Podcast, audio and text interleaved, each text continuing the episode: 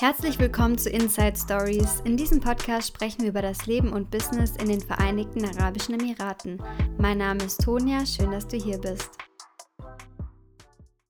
Herzlich willkommen zu einer neuen Folge und in dieser möchte ich etwas genauer auf die interkulturellen Unterschiede eingehen, also was die deutsche von der arabischen Kultur unterscheidet.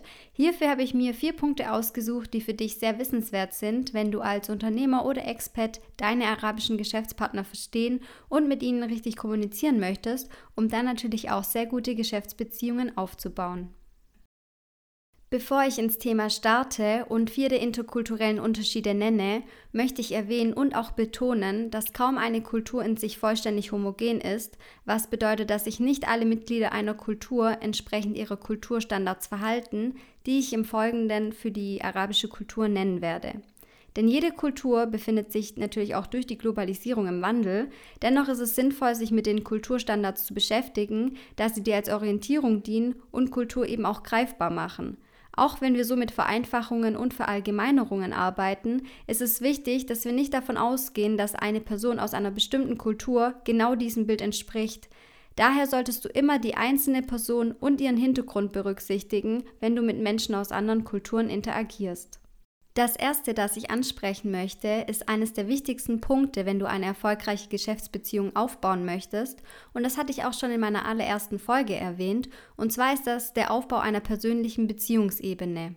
Die arabische Kultur ist sehr beziehungsorientiert, was bedeutet, dass im Business immer die Person und somit die zwischenmenschliche Beziehung im Vordergrund steht wohingegen in der deutschen Kultur zum Beispiel eher bei einem Geschäftstreffen der Abschluss eines Deals vordergründig ist. Es gibt ja auch nicht umsonst das Sprichwort Zeit ist Geld, weshalb man oft gerne lieber direkt zum Punkt kommt. Wenn du in den Vereinigten Arabischen Emiraten Geschäfte machen möchtest, dann solltest du wissen, dass neue Geschäftsbeziehungen eine persönliche Beziehungsebene voraussetzen. Es ist daher entscheidend, dass du dir die Zeit nimmst, um eine solide Beziehung zu deinem arabischen Geschäftspartner aufzubauen und diese auch nachhaltig zu pflegen. Sei auch nicht verwundert, wenn sich dein Gegenüber aufrichtig für dich interessiert und dir private und persönliche Fragen stellt. Oft sind in der deutschen Kultur diese privaten Themen eher strikter von den beruflichen getrennt.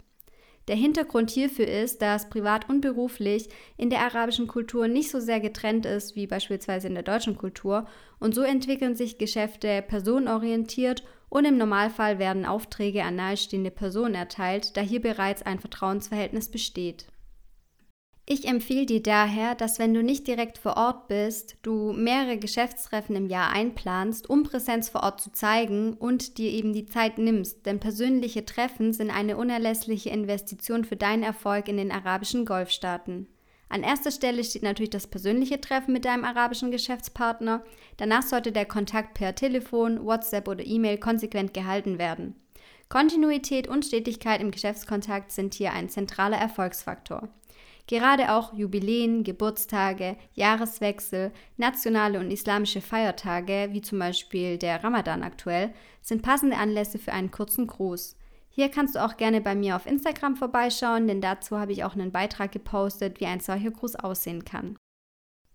Was vielleicht auch noch wichtig ist zu erwähnen, ja, die persönliche Beziehung, die ist sehr wichtig und die kommt auch vor dem Geschäftlichen. Das heißt aber nicht, dass deine arabischen Geschäftspartner nicht an guten Ergebnissen und Geschäftsabschlüssen interessiert sind. Also es kommt nach wie vor natürlich auch auf deine Dienstleistung oder auch dein Produkt an, ob du den Deal abschließt oder nicht.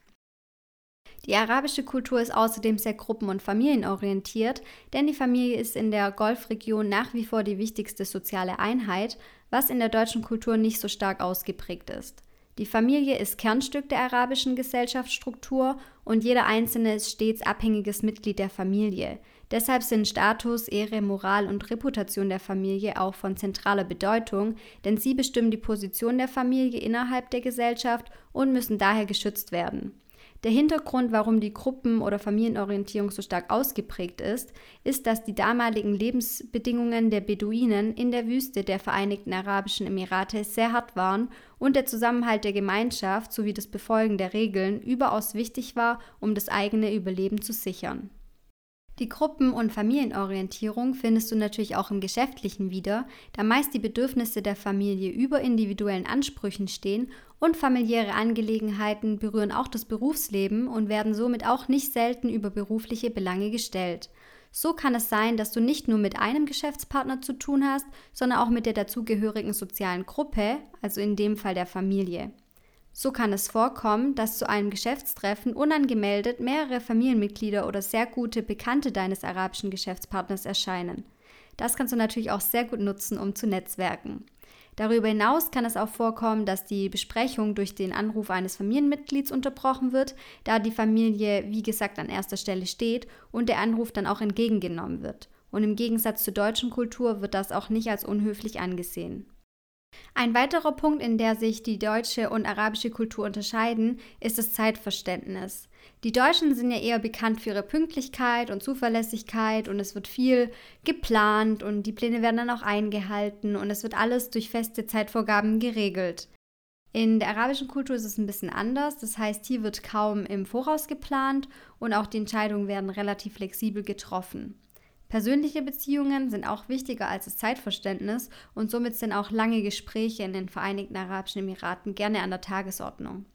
In der Geschäftswelt kann es auch oft vorkommen, dass Besprechungen später als geplant beginnen und generell wird jedes Anzeichen von Eile als unhöflich angesehen. Also wie du merkst, man geht sehr entspannt mit der Zeit um. Sie wird als Gott gegeben und nicht verfügbar gesehen. Deswegen können Araber auch nicht zu spät kommen und werden sich dafür auch vermutlich nicht entschuldigen. Es gibt auch, wie du vielleicht weißt, die Redewendung so Gott will, inshallah, und die beschreibt es einfach sehr gut. Pünktlichkeit und Deadlines werden somit flexibel gehandhabt und es empfiehlt sich daher einfach viel Zeit einzuplanen und auch keine eng gesteckten, durchgetakteten Terminpläne zu haben, weil das einfach wenig Aussicht auf Erfolg hat. Da sollte man lieber eine kurzfristige, flexible Zeitplanung wählen. Übrigens solltest du den Satz Ich habe keine Zeit nicht verwenden, da es als extrem unhöflich und auch als Beleidigung aufgefasst werden kann. Indirekte Formulierungen sind hier besser, familiäre Verpflichtungen werden auch als Entschuldigung akzeptiert und gelten auch nicht als unprofessionell. Gib deinem arabischen Geschäftspartner auch immer das Gefühl, dass du Zeit für ihn hast. Als nächsten und letzten Punkt kommen wir zu einem sehr, sehr spannenden Thema, das auch sehr entscheidend ist, erfolgreiche Geschäftsbeziehungen aufzubauen, und zwar ist das die Kommunikation. Das Kommunikationsverhalten in der arabischen Kultur unterscheidet sich auch sehr von der deutschen Kultur, weshalb es hier meiner Meinung nach auch sehr wichtig ist, sich darüber zu informieren, da du sonst nicht immer wissen wirst, was dein Gegenüber wirklich meint. Denn hier kommt es nicht darauf an, was gesagt wird, sondern wie es gesagt wird. Im arabischen Raum herrscht weitestgehend ein indirekter Kommunikationsstil, was vor allem auf den kollektiven Zusammenhalt der Araber zurückzuführen ist. Denn um die Harmonie in der Gruppe zu erhalten, gilt ein klar formuliertes Nein als unhöflich, genauso wie wenn man direkte Kritik äußern würde. Direkte Kritik zu äußern könnte nämlich dazu führen, dass das Gesicht eines Beteiligten nicht mehr gewahrt werden kann und in der arabischen Kultur ist es nämlich von sehr großer Bedeutung, keinen sogenannten Gesichtsverlust zu erleiden. So ist ein Nein, das weiß ich leider nicht, aus arabischem Munde selten zu hören, da man das Anliegen des Gesprächspartners nicht abschlagen will. Das könnte nämlich verletzend wirken, mangelnde Hilfsbereitschaft widerspiegeln und dann auch eben die Beziehung beeinträchtigen. Außerdem muss ein Ja auch nicht unbedingt ein Ja bedeuten, sondern kann auch als vielleicht oder sogar als ein höfliches Nein interpretiert werden. Somit gilt im arabischen Raum das nicht gesprochene Wort, das heißt, man muss zwischen den Zeilen lesen lernen. Und das schließt vor allem dann auch nonverbale Signale oder Gesten mit ein. Das gilt auch für ein Nein. Ein Nein kann beispielsweise auch durch das Hochziehen der Augenbrauen oder ein leichtes Zungenschnalzen signalisiert und von dir somit erkannt werden.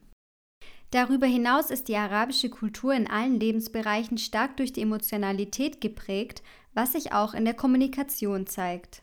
Oft werden die Gefühle wie Entsetzen oder Freude auch in der Öffentlichkeit übertrieben laut und deutlich zum Ausdruck gebracht. Laut und durcheinander zu sprechen soll aber auch Präsenz und Engagement signalisieren. Häufig kommt es aber auch vor, dass während den Verhandlungen lange gewollte Gesprächspausen entstehen. Dieses gemeinsame Schweigen ist bei arabischen Geschäftsleuten jedoch nichts Außergewöhnliches, sondern eher ein Zeichen von Rückbesinnung, sich Zeit nehmen und gelegentlich sogar auch von Einigkeit. Wie du siehst, ist das Thema Kommunikation sehr spannend, aber gleichzeitig auch ein sehr wichtiges und umfangreiches Thema.